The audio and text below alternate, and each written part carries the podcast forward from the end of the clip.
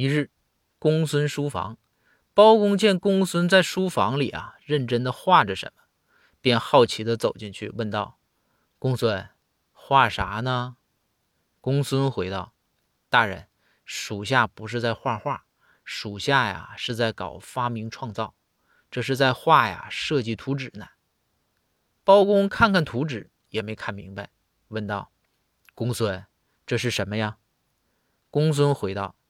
大人，这个东西啊，属下起名叫缝纫机，利用脚蹬啊产生动力，带动上面的机械啊来缝制衣物等一些东西。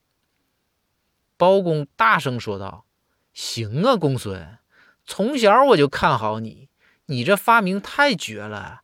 你给我讲讲，你是怎么想到的呢？这灵感从哪来的呢？”公孙回道：“大人。”这个吧不难，平时啊升堂的时候，我看您呐爱抖腿，我合计着这不利用一下，是不是就浪费了？不如蹬点啥，废物利用嘛。